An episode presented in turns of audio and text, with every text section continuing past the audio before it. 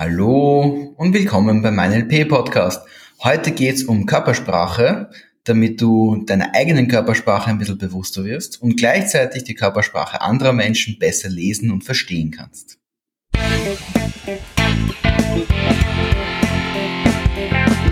NLP Live, der Podcast für Frame Changer und Zukunftsbilder.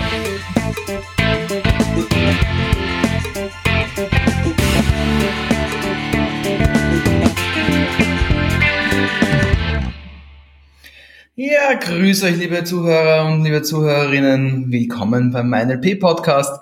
Heute geht's wie gesagt, um Körpersprache und um genau zu sein, um all die Dinge, die damit verbunden sind, dass wir uns selber spüren, dass wir uns selber lesen, dass wir anderen Leuten zeigen, wie wir uns fühlen, dass wir aber auch gleichzeitig von anderen Leuten genau wissen, wie sie sich fühlen, wenn du zum Beispiel an so eine Situation denkst, du rufst zu Hause an bei deinem Partner und das erste, was auf der anderen Leitung zu hören ist, ist ein ja, hallo Schatzi oder irgend sowas oder ein hallo Schatzi und du weißt sofort, wie die Stimmung auf der anderen Leitung ist. Ja, äh, wie gesagt, heute geht es um Körpersprache. Viele Bereiche der Körpersprache. Es gibt nämlich im Prinzip von der Körpersprache äh, alles Mögliche von der klassischen Mimik und Gestik. Und ich habe hier heute natürlich auch wieder den Mario bei mir sitzen und der kennt sich ebenfalls sehr gut in Körpersprache aus. Grüß dich, Mario. Hallo Philipp, das hoffe ich doch, dass ich ein bisschen was zu erzählen habe dazu. naja gut, es gehört ja eigentlich auch zu unserer Job Description dazu, dass wir mit Körpersprache umgehen können, dass wir sie, dass wir sie lesen und deuten können und dass wir vor allen Dingen auch Menschen helfen können, ihre Körpersprache bewusst einzusetzen und zu verbessern. Warum? Naja, die Körpersprache ist der Kommunikationskanal, auf den die Menschen oft am wenigsten achten. Wir lernen in der Schule, äh, uns inhaltlich vorzubereiten, die richtigen Worte zu wählen. Der Körper spricht oft mehr als tausend Worte und aus dem Grund macht es natürlich Sinn, da einen Blick drauf zu werfen. Und immerhin, wenn es um die Körpersprache geht, ist es ja die Sprache, die wir mit Abstand am längsten sprechen die Petra Falk hat es vor ein paar Episoden schon einmal gesagt, die Menschheitsgeschichte ist ja deutlich länger, als dass es die Sprache gibt. Ich glaube, das Beispiel war mit dem 150 Zentimeter langen äh, Maßband, sprechen wir quasi nur auf den letzten vier Zentimetern. Und davor haben wir aber sehr wohl auch miteinander kommuniziert. Sei es jetzt mit Keule und Krücke, aber auch vor allen Dingen eben auch mit unserem Äußeren, mit all dem, was da dazugehört. Von der Augenbraue bis zum letzten Zehenhaar. All das gehört da dazu. Na, es ist ja insofern ein spannendes Thema, weil Menschen, und in unseren Seminaren hören wir es immer wieder, gerne Menschen lesen würden. Menschen lesen ist ja eines der spannendsten Themen überhaupt. Damit beschäftigen sich Menschen ja auch so, schon seitdem es Menschen gibt. Und ja, wenn wir Menschen lesen wollen, dann habe ich eine sehr schöne Anekdote mitgebracht. Ich habe damals in meine Seminare, als die ersten NLP-Seminare, die ich gemacht habe, in so einem Großgruppensetting gemacht, da waren so 70 bis 100 Personen im Raum. Muss man mögen. Äh, ich würde es mittlerweile anders machen. Ja, ja. Aber auch sehr lohnend. Äh, es ist sehr lohnend, ja. Also wie gesagt, äh, der Vorteil ist mit Sicherheit der, dass du viele Menschen kennenlernst, dass du eine super Dynamik bekommst, dass natürlich, wie gesagt, auch dieses Gemeinschaftsgefühl dich schon ähm, dazu bringen kann, echt Dinge in Gang zu setzen. Das ist echt cool. Äh, der Nachteil ist halt ein bisschen der, dass man nicht so wirklich persönlichen Kontakt hat und vor allem wenn es um Persönlichkeitsentwicklung geht, das ja schon sehr wichtig ist. Man weiß ja nie quasi, was bewegt einen. Jetzt haben wir halt gesagt, wir bleiben in Kleingruppen, aber wie gesagt, das ist ja jedem überlassen. Es hat das wie das Vorteile. Wie gesagt, ein Vorteil der Großgruppe war aber, dass ich natürlich viel, viele Menschen beobachten konnte und da gab es einen Trainer, den Jürgen Schmidt. Der Jürgen Schmidt ist ein Hypnosetherapeut aus mhm, München. Mhm, mh, und der Jürgen Schmidt, der war äh, so ein bisschen der Gruppentherapeut. Also das war halt auch so ein Seminar, wo es dann sehr stark in Richtung Personal Transformation gegangen ist. Und da war okay. der Jürgen so der, der Therapeut, der dann halt die, die, den letzten Schliff gegeben hat sozusagen. Mhm. Und jetzt so ein bisschen der, der, der Gruppenpapa auch wieder. Ja, schon, schon, ja. Und Jürgen Schmidt ist Rollstuhlfahrer, war auch damals schon und es ist halt spannend, weil er hat ja eine riesen Kompetenz aufgebaut in dem Bereich Menschen lesen und natürlich Menschen auch weiterbringen. Denn das brauchst du als guter Coach, Therapeut, ähm, gute Führungskraft. Jeder, der mit Menschen, ich finde, jeder Mensch braucht natürlich äh, gewisse Menschenkenntnis und, und Verständnis, was geht dem anderen gerade vor. Und beim Jürgen war das halt so extrem ausgeprägt. Ich kann mich erinnern an eine Situation, wir waren ja damals in, in der Kleingruppe dann im, im weiterführenden Seminar, wo wir dann über die Gruppe halt gesprochen haben. Mhm. Und der Jürgen hat wirklich aufgezählt, ja, bei dem, der hat ein Thema mit Platzangst und bei dem anderen ist es ein Papa-Thema. Wow. Ja, ja. Wow. Und, und bei mhm. dem ist das und bei dem ist das. Und ich ich jetzt, ich meine, wie willst du das jetzt nach einem halben Tag herausgefunden haben? Und man muss sich vorstellen, der Jürgen war halt jemand, der ist halt hinter der Gruppe, so quasi hinter diesen 70 bis 100 Leuten so hin und her gefahren mit seinem Rollstuhl und vorne der Trainer gesprochen. Und das heißt, der Jürgen hat nur die Rückseiten der Menschen quasi beobachtet, also quasi Arme, Beine, Schulter, Hinterkopf. Das ist nicht einmal die Mimik hat er gehabt, um das Ganze zu erkennen und zu sehen. War schon beeindruckend, vor allem weil die Leute dann genau wegen diesen Themen dann zu ihm kommen sind im Laufe der Woche. Und da habe ich dann schon gedacht, okay, der Typ hat's einfach drauf. Und ich wollte das auch lernen, das ist jetzt mittlerweile schon zwölf Jahre her. Und habe dann so zu ihm gesagt, Jürgen, wie machst du das? Ich will das auch können. und Jürgen schaut mich dann so an und sagt so, Mario. Und ich sage so, Jürgen. Und er dann so, ich kann nur das sagen, das ist ganz einfach. Und ich so, dann sag's mir. Und er hat dann so gesagt, Mario, hast du heute schon Blumen gesehen? Und ungefähr ähnliche Stille breitete sich in diesem Raum aus. Ich habe mir gedacht, okay, kommt da jetzt noch was?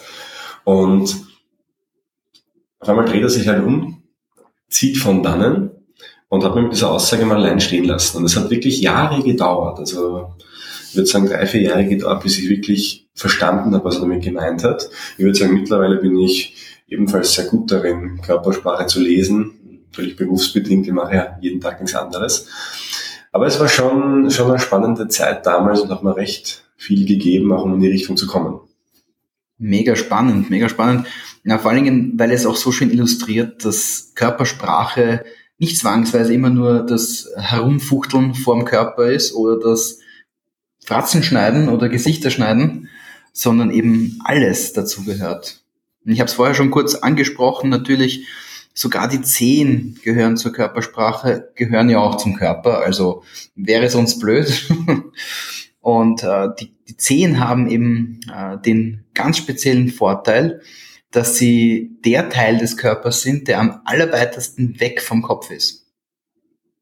Und in der Körpersprache sagen wir, dass je weiter ein Gegenstand des Körpers oder ein Teil des Körpers, eine, eine, eine Fläche des Körpers vom Kopf weg ist, desto, desto echter und desto äh, authentischer ist die Aussage dieser, dieses, dieses Bereiches des Körpers. Dementsprechend kann man davon ableiten, dass die Zehen ein ganz, ganz starker oder die Füße, nehmen wir vielleicht die ganzen Füße hin, weil Zehen sehen wir normalerweise nicht wegen der Schuhe, aber Füße sehen wir durchaus, äh, dass die ein ganz, ganz starker Indikator sind, um sich anzuschauen, wie fühlt sich ein Grad der Person, was hat sie denn Grad für eine Intention, was würde sie denn gerne wollen. Allerdings, und das ist noch ein weiterer wichtiger Punkt, nicht nur je weiter weg vom Kopf, desto echter ist die Körpersprache, sondern auch als zweiter Teil, je, ähm, je mehr unterschiedliche körpersprachliche Signale du gleichzeitig dir anschaust und zueinander in Verbindung stellst, desto, äh, desto umfassender kannst du eine, eine Aussage über den jetzigen aktuellen emotionalen Zustand einer Person sagen. Aber natürlich Gedanken lesen, wie ist denn das damit? Was meinst du, Mario? Ja, absolut möglich. Also.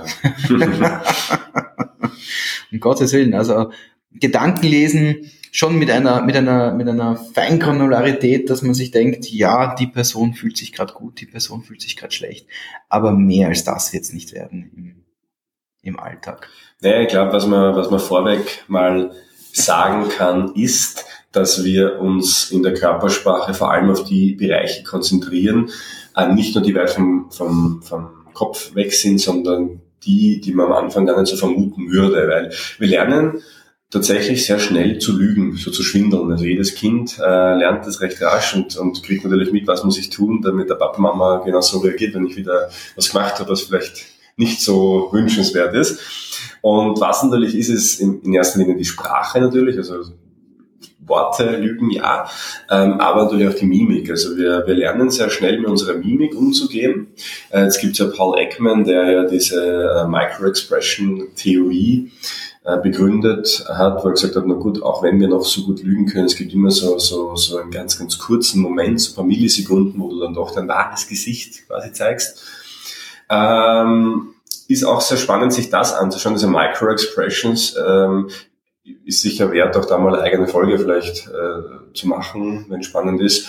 Äh, heute wird es um ein bisschen was anderes gehen, um die, um die größeren, größer wahrnehmbaren Facetten wahrscheinlich, oder? Ja, durchaus.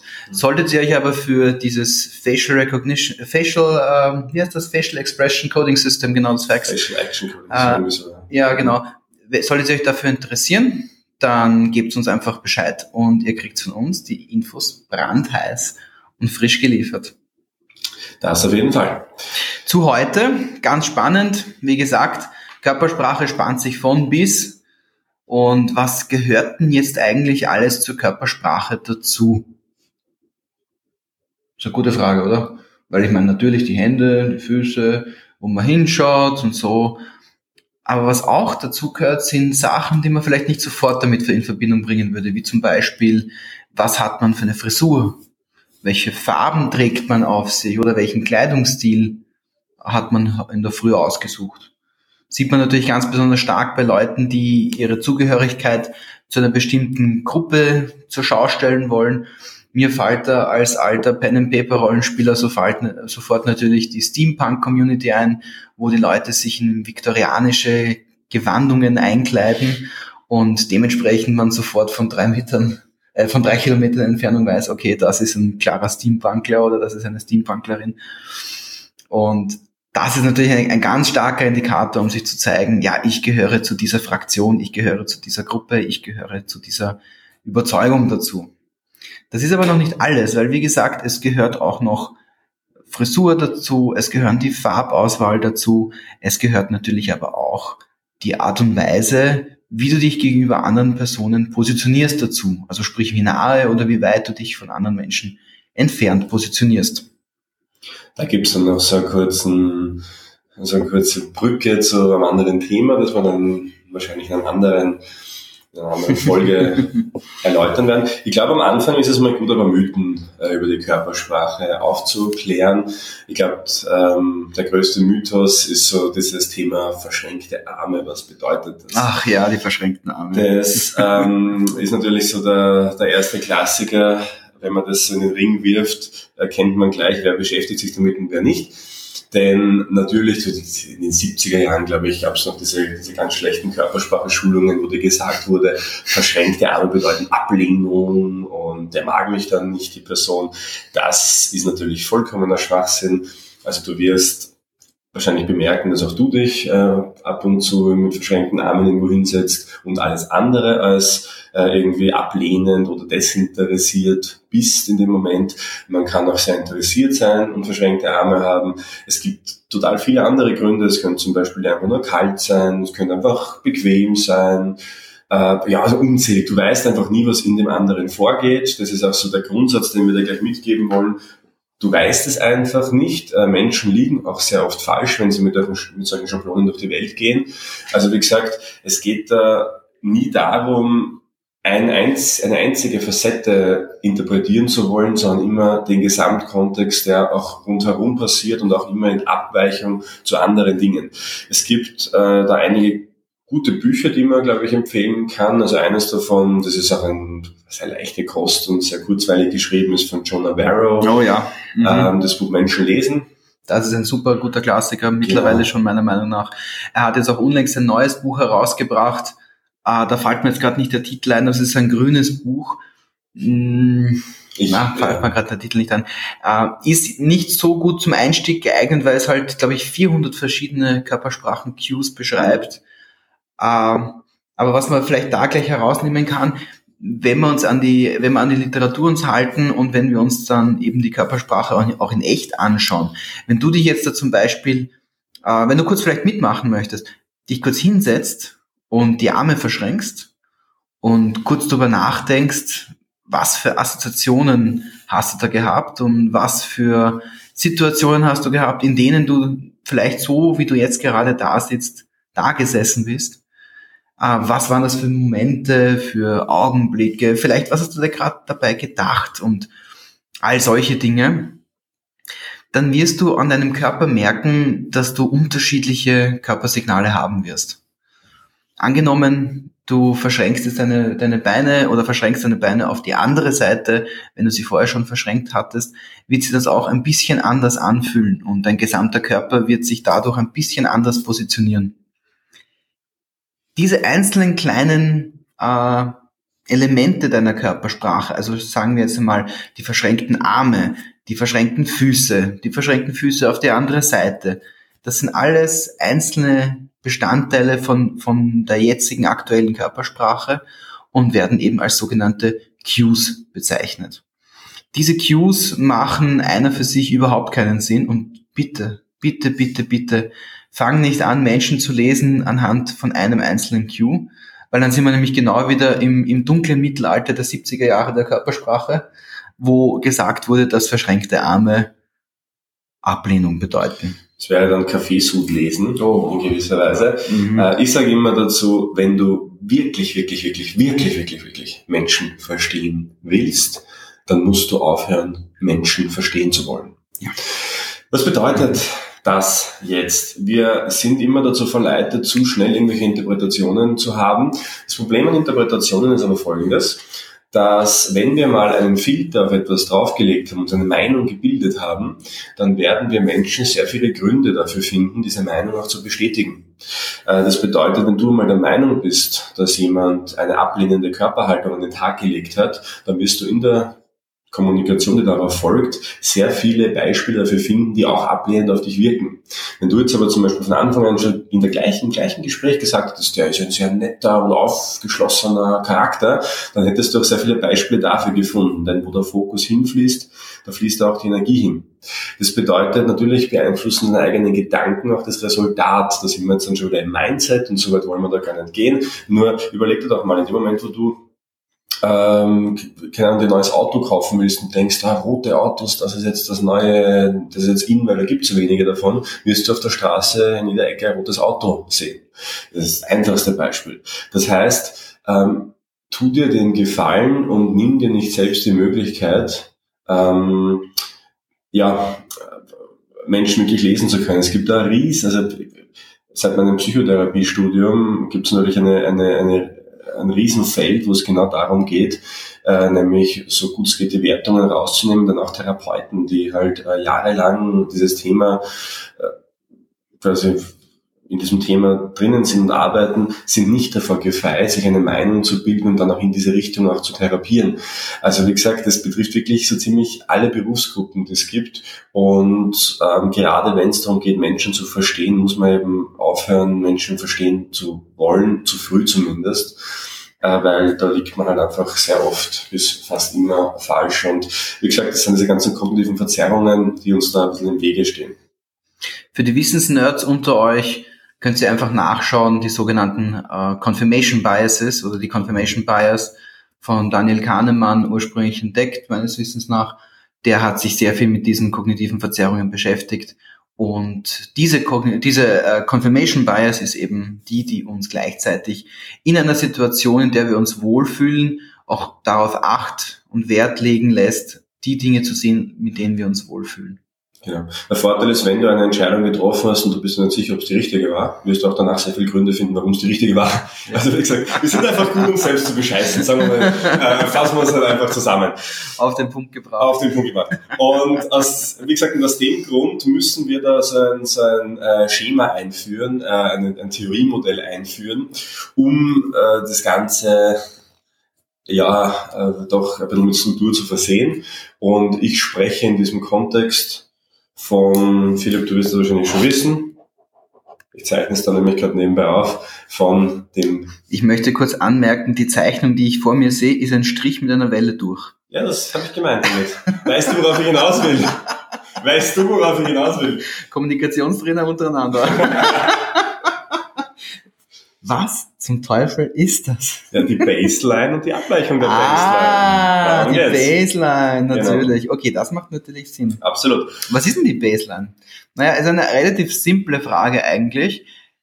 In dem Bereich, wo ihr euch wohlfühlt oder wo du dich wohlfühlst, wo du in dem Bereich bist, wo alles läuft, wo es keinen Grund für dich gibt, dich irgendwie unwohl zu fühlen oder verunsichert zu fühlen oder sonst irgendeine unangenehme Eigenschaft, äh, unangenehmes Gefühl zu empfinden, wirst du bei deiner Baseline sehr stark drin sein. Ich würde einfach sagen, das natürliche Verhalten in einem Kontext. Genau, Ja. Also wie gesagt, der eine sitzt jetzt vielleicht im Meeting mit verschränkten Armen da und zurückgelehnt, der andere lehnt sich vor und äh, trinkt einen Kaffee nach dem anderen. Ähm, das eine bedeutet nichts, aber wie gesagt, man merkt, es gibt einen Unterschied zwischen den beiden Personen, aber für sie selbst ist es die eigene Baseline. Man muss immer quasi vom Status quo ausgehen. Ähm, aus dem Grund, wenn man jetzt zum Beispiel in dieses Thema Verhöre und so weiter reingeht, das bringt jetzt John Variance in dem Buch auch. Oh ja, sehr viel, sehr viel, ja. Ex-FBI-Agent, da sagt er auch, das Erste, was du eigentlich machen musst, ist die Menschen immer so in einem halbwegs normalen, ich meine, okay, so ein Verhörraum ist wahrscheinlich nie für, für keinen normal, aber so halbwegs einem normalen Setting mal zu beobachten. Das heißt, da werden am Anfang sehr ähm, unverfängliche Fragen gestellt, Smalltalk geführt, einfach um zu sehen, wie reagiert denn die Person in einem ganz normalen Gespräch, wie verhält sich die? normal eben auch unter der Berücksichtigung, dass man eine bestimmte Nervosität drin haben kann. Ja. Und diese Baseline ist dann natürlich ausschlaggebend dafür, was passiert, wenn jetzt eine, eine, eine wichtige Frage daherkommt, wenn eine wichtige Frage gestellt wird, wo jetzt die Antwort wirklich interessant für die Verhörer ist. Natürlich ist es jetzt für uns im, im körpersprachlichen Kontext von Präsentation, von Persönlichkeitsentwicklung, von NLP oder auch generell im Training jetzt nicht eine Verhörsituation, Allerdings habe ich schon die ein oder andere Person erlebt, die vor einer Präsentation eine sehr hohe Nervosität hatte und wo man dann natürlich mit dem Körper arbeiten konnte, um diese Nervosität abzubauen. Das ist jedenfalls eine gute Metapher. Denn was die dann zum Beispiel machen würden, wäre, sie schauen sich einfach mal eine gewisse Zeit lang an, wie reagiert die Person. Es kann ja auch sein, dass die Person von Anfang an schon so, wie ich das gerne mache, mit dem Fuß wackelt zum Beispiel an. Viele glauben, Fußwackeln ist gleich Nervosität. Es- Muss es nicht sein. Aber das schaut man sich einfach mal an. Und dann irgendwann kommen die, die prekären Fragen. Wo waren Sie denn am Montag um 20 Uhr? Und wenn dann die Person plötzlich beginnt, irgendwie langsamer oder schneller zu atmen, also eine Veränderung. Also wie gesagt, ob es jetzt langsam oder schnell ist, ist völlig irrelevant. Es ist eine Veränderung, da. genau. Oder höher spricht oder ein gewisses Wort anders betont. Da geht es wirklich um feine Nuancen dann. Dann weiß man, oh, es gibt eine Abweichung von der Baseline. Das könnte ja was bedeuten. Was bedeutet das, wenn einmal etwas anders ist als normal? Das bedeutet so wahnsinnig gar nichts. Nix. Ganz genau. Denn wenn man dann einmal so einen Cue, so wie du es ja vorher gesagt hast, entdeckt hat, dann überprüft man diesen Cue und würde dann quasi vielleicht ein, zwei, drei Sätze später noch einmal nach der gleichen Information fragen. Und wenn ich dann wieder einen selben oder ähnlichen Cue bekomme, könnte ich dann was Eine vermuten? Hypothese aufstellen. Eine Hypothese aufstellen, ganz genau. Aber das ist jetzt auch ganz wichtig. Wir stellen nach einem Cue noch nichts auf. Ich würde sogar noch zwei, dreimal diesen ersten Cue überprüfen und dann erst eine Hypothese aufstellen. Und was ist denn jetzt eigentlich eine Hypothese? Naja, grundsätzlich eine Annahme, dass etwas Bestimmtes zutrifft. Eine Wahrscheinlichkeitsvermutung. Eine? Wahrscheinlichkeitsvermutung, genau, sehr gut, sehr gut. Ähm, der Schmäh an der Sache ist, etwas, was eine Annahme ist, muss nicht stimmen. Und da- das muss auch in dem Moment für dich wichtig sein, dass du das berücksichtigst. Also du hast eine Hypothese, von der du nicht überzeugt bist, sondern eine Hypothese, die für dich eine Wahrscheinlichkeit darstellt. Womit du nämlich nicht so stark in diese ähm, Confirmation Bias hineinrutscht. Das ist der Grund, warum wir hier jetzt so auf dieses, die Annahme kann auch falsch sein, die Hypothese kann auch schlichtweg falsch sein, äh, pochen. Und jetzt ähm, würden wir das natürlich mal wiederholen, bis wir drei, vier, fünf Mal denselben Cue erkennen und wir würden quasi mit jedem Mal die Wahrscheinlichkeit erhöhen. Bei 100 Prozent werden wir nie sein, weil wir nie Menschen reinschauen können. Und da beginnt aber jetzt auch schon das große Problem, denn auch ein Lügendetektor funktioniert nicht anders. Es ist immer Abweichung der Baseline. Da wird zum Beispiel Hautwiderstand gemessen und wenn eine Person mehr schwitzt als vorher, dann geht man davon aus, dass irgendwas anders ist und dass das gerade irgendwie ein Thema ist, was die Person beschäftigt oder Puls Puls wird schneller, was auch immer. Genau, ja. Nur stell dir jetzt mal vor, du hast zufällig jetzt eine, einen Tatbestand am Montagabend um 20 Uhr, wo du eine Person verhörst und dann sagst du der Person, ja, was haben Sie letzten Montag um 20 Uhr gemacht? Plötzlich pocht das Herz. In Wirklichkeit hat der mit seiner Freundin geschritten, weil und erinnert sich an diesen Streit zurück. Ähm, alle anderen glauben, der war das jetzt, weil genau zu der Zeit, da pocht auf die Frage, pocht das Herz ein bisschen schneller oder gibt es Abweichungen im Verhalten. Beziehungsweise ähm, die Leitfähigkeit der Haut verändert sich, genau. weswegen auch ein Lügendetektor nämlich darauf anschlagen würde. Genau. Ähm, dann wären wir sehr schnell äh, quasi falsch unterwegs, weil ja, wie gesagt, man weiß ja nie, warum da sich etwas verändert. Das ist ja genau das Thema. Und deshalb sind solche Lügendetektoren natürlich auch äh, immer sehr schwierig und mit Vorsicht zu genießen und äh, natürlich auch die eigene Meinung. Weil, wie gesagt, wenn man auf ein, ein Thema gepolt ist und ich jetzt unbedingt diese, diesen Montag 20 Uhr im Kopf habe und da tut sich was, liegt die Vermutung sehr nahe, dass ich dann natürlich genau diese Abweichung der Baseline auf dieses, auf diesen Kontext beziehe. Nur ich weiß halt nie, was in der Person vorgeht. Und aus dem Grund, wie gesagt, bleib vorsichtig. Aber wenn du mal diesen Gedankengang im Kopf etabliert hast, zu sagen, ich achte nur auf die Baseline und die Abweichung davon, dann bist du schon mal viel weiter als 99 Prozent der Menschen, die da draußen herumlaufen, die vielleicht voreilige Schlüsse ziehen. Das könnte man vielleicht jetzt insgesamt ein bisschen zusammenfassen als äh, einerseits je weiter weg das Körperteil vom Kopf ist, desto, desto glaubwürdiger, desto echter ist die Sprache. Andererseits, äh, wir müssen darauf achten, was wir generell kommunizieren und jetzt vor allen Dingen Zusammenfassen von dem eben, äh, die Veränderung in der Körpersprache ist für uns das Interessante. Also die Veränderung vom, vom, von der Baseline zu dem Cue, den wir eben beobachten. Und da vielleicht noch ein bisschen, ein bisschen weiter gegriffen. Äh, es ist vielleicht weniger die Veränderung an sich, sondern die Bewegung in der Körpersprache. Die Veränderung in der Physiologie, die ja wieder eine Bewegung am ganzen Körper darstellt, die fürs Lesen eines Menschen, für das Lesen eines Menschen, dessen Gefühl in einem bestimmten Moment ausschlaggebend sein kann. Du hast ja, glaube ich, eine Studie mitgebracht, die sehr bekannt ist. Ah, ja, meine Lieblingsstudie. Mhm. Und da ist es ja genau darum gegangen, ähm, im Endeffekt geht es ja darum, passt das Ganze zusammen. Sie wird halt leider sehr, sehr oft falsch zitiert. Genau. Es ist diese äh, wundervolle Studie vom Albert Mehrabian, bei der es darum geht, dass von unserer Kommunikation 7% Inhalt sind, 35, äh, na, 38% äh, Paraverbalität, genau, also sprich Tonalität, alles was jetzt zum Klang der Kommunikation dazugehört und 55% zur Körpersprache.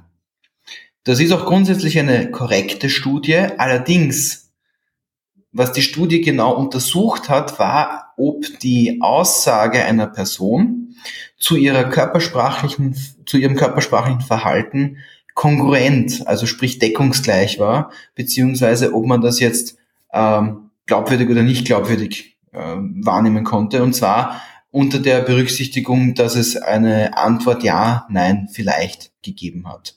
Also ein, ein enthusiastisches vielleicht zum Beispiel, was jetzt nicht unbedingt, für mich zumindest nicht besonders logisch ist, ähm, wäre dort als nicht kongruent beschrieben worden, nicht übereinstimmend, wenn jetzt eine Person, während sie vielleicht sagt, gleichzeitig mit dem Kopf nickt.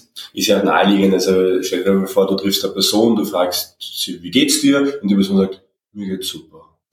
Also inhaltlich. Äh, Wie geht's dir? Ja, eh gut. Ja, inhaltlich, inhaltlich heißt natürlich, mir geht's gut, aber bei dieser Studie wurde halt eben geschaut, welche Informationseinheit glaubt man mehr und natürlich ist da rausgekommen, im Inhalt glaubt man am wenigsten, sondern eher nach der Stimme und am meisten dem Körper. Äh, oder ähm, mir geht's absolut schlecht heute. Uh! Also wenn das jemand zu mir sagt, dann schlagen alle meine LSB-Warnleuchten an. Auch die NLP-Warnleuchten wahrscheinlich. Die auch, ja, ja. die auch. Unab unabhängig davon geht es halt eben da um die Kongruenz. Und jetzt sind wir nämlich auch schon ähm, bei einem mega spannenden Thema. Das ist super geil. ja, absolut. Nämlich, was ist das, äh, die praktische Implikation für dich, nämlich auch für den Berufsalltag?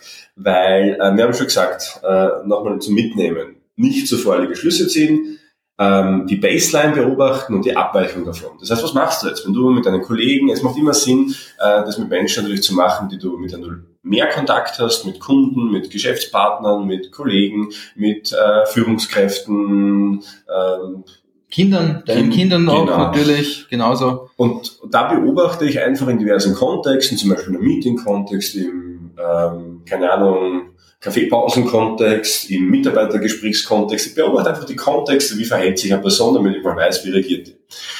Im normalen Zwiegespräch-Kontext zum Beispiel. Mhm. Und dann achte ich einfach drauf, wenn sich mal was verändert, welche Themen sind denn da gerade am Tisch? Welche Themen sind am Tisch und wie ist da die Veränderung? Mhm. Fühlt sich die Veränderung als passend mhm. zu dem an, was du äh, auch hörst? Also wenn jemand äh, die ganze Zeit aktiv in einem Gespräch beteiligt ist und dann kommt ein ganz bestimmtes Thema, wo diese Person sich plötzlich sehr still verhält, dann würde ich mir die restliche Körpersprache anschauen. Dann würde ich mir zum Beispiel anschauen, wie sind gerade die, die, die Positionierung der Füße. Ist es eine offene Positionierung in einem V, wo die Fersen zusammen äh, schauen quasi und die Zehen voneinander weg sind? Oder ist es genau umgekehrt, dass die Zehen zueinander schauen und die Fersen nach außen gerichtet sind? Bei zweiteren würde ich eine Hypothese aufstellen, wo jetzt da äh, das Wohlbefinden dieser Person bei diesem Thema in irgendeiner Form eben nicht da ist. Mehr kann ich aber auch nicht sagen. Ich kann nicht sagen, was denkt sich die Person oder stimmt die Person zu oder stimmt die Person nicht zu. Das, das, das sind schon inhaltliche Antworten, die wir ja eben nicht machen können, weil die Körpersprache eine emotionale, eine emotionale Sache ist und keine inhaltliche. Was ich mir im nächsten Schritt dann natürlich anschauen würde, ist, wann verändert sich das Verhalten wieder? Ist es dann wirklich ein Themenwechsel, der dann stattfindet, ähm, ein Schlagwort? Also wirklich, da muss eine wirklich, Person vielleicht auch? Da muss man wirklich sehr stark den Kontext mhm. auch betrachten, in dem das stattfindet. Es kann ja wirklich alles sein. Und dann natürlich irgendwann über die Dauer ein Muster herausfinden, wenn ich das Thema wieder anspreche und schaue, geht die Person gleich, wenn ich die Person zu Wort ähm, bitte quasi und dann schaue, ähm, tritt da das kleine Verhalten auf. Und so kann man sich ein sehr gutes Bild machen davon, ähm, wie sich Personen in gewissen Themenkontexten und Gesprächskontexten fühlen. Und dann kann ich natürlich mir überlegen, mag ich da jetzt noch weiter reingehen, obwohl sich die Person vielleicht ähm, jetzt an meiner Hypothesen vielleicht nicht so gut fühlt, mag ich das Thema hier rauslassen. Und auch da wieder. Das ist eigentlich auch ein Anknüpfungspunkt für unser letztes Podcast wo es um Vakuum gegangen ist, merke ich, dass es eine Veränderung gibt. Kann man auch vielleicht auch darauf schauen, mhm. gab es eine Kanalveränderung? Wird jetzt ein anderer äh, Sinneskanal benutzt? Der vorher eben nicht da war oder der vorher nicht so stark benutzt worden ist. Auch das wäre eine, eine körpersprachliche Veränderung. Und auf diese Weise kannst du einfach ein sehr gutes, ist ja dann im Endeffekt ist es dann ein Gespür, das du entwickelst, aber in Wahrheit ist es einfach nur eine geschärfte Wahrnehmung. Es fühlt sich dann so an wie ein Gespür. Du wirst ein Gespür dafür entwickeln, wie es Menschen, vor allem wenn du die länger kennst, geht und das bevor sie es vielleicht sogar selbst mitkriegen, weil diese nonverbalen Signale sehr, sehr früh teilweise auftauchen können. Und ist es nicht äh, faszinierend, wenn du dann schon reagieren kannst, bevor die andere Person überhaupt weiß, dass das bald passieren wird. Äh, das ist dann schon faszinierend wo du vielleicht ähm, Konflikte von vornherein ausschalten kannst, wenn du schon bemerkst, es wird jetzt gleich passieren, weil du das Muster erkannt hast. Wo du in schwierigen Gesprächen sofort weißt, auf welches Thema du vielleicht umschwenken musst, ähm, damit du dann wieder nonverbale Veränderungen bekommst, die dann das Gespräch auch wieder äh, ins Positive lenken. Also da kann man dann schon sehr viel damit machen. Wir haben ja schon eine Podcast-Folge über das Lügen erkennen gemacht. Wie gesagt, da haben wir auch schon ein bisschen über dieses Thema Körpersprache gesprochen. Jetzt natürlich äh, anderer Kontext. Ähm, Hört da vielleicht nochmal rein, was wir dazu sagen, ähm, hängt auch damit zusammen. Also es ist schon, Körpersprache ist für mich, also wenn du das wirklich beherrschst, dann bist du echt in der Masterclass der Communication ange, angekommen. Definitiv, ja. Das Coole an dem Thema ist, also ich mache das jetzt seit 14 Jahren, würde mich da als sehr gut bezeichnen äh, und weiß aber, es wird mein ganzes Leben lang dauern. Es ist immer was Neues. Genau, du wirst immer, immer, immer, immer. mehr erkennen, immer andere Dinge erkennen, ähm, durch die Erfahrung natürlich dann auch. Ähm, aber da, wie gesagt, man verändert sich ja auch selber. Das Absolut. darf man nicht vergessen. Du, du sammelst ja nicht nur Erfahrung durchs Beobachten anderer Menschen, sondern durch die Beobachtung anderer Menschen beginnst du auch dich selber wieder viel intensiver wahrzunehmen und merkst dann vielleicht in der einen oder anderen Situation, ha, hoppala, mir geht's gerade so und so und ich nehme immer diese und diese Position ein und die schaut so und so aus. aha, vielleicht sollte ich da mal was vielleicht verändern. Genau, schlussendlich ist dieses Thema der Körpersprache und dieses andere Menschen wirklich verstehen und sofort erkennen, wann was los ist, ja auch eines, was am Ende einer guten NLP-Ausbildung stehen sollte, da ein gutes Gespür zu bekommen. Geht nicht von heute auf morgen, wie gesagt, der Weg ist nie zu Ende.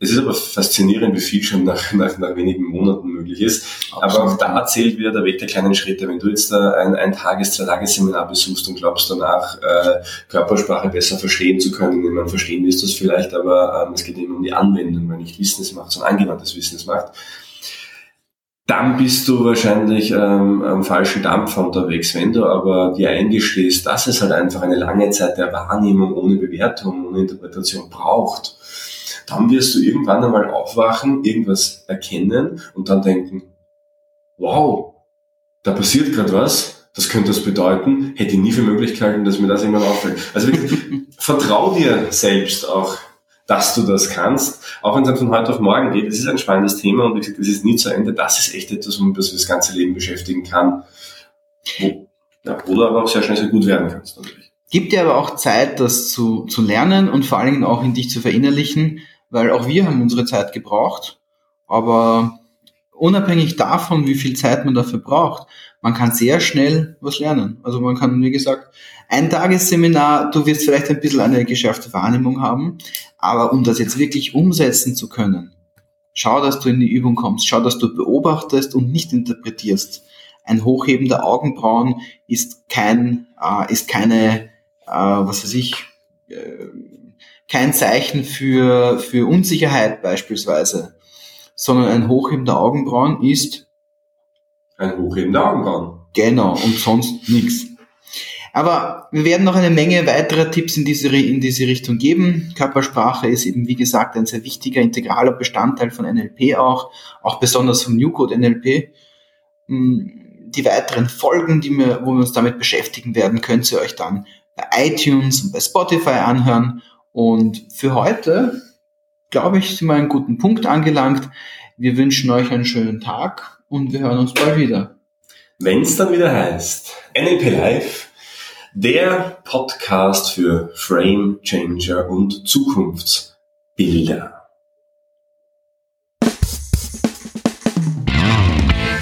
Thank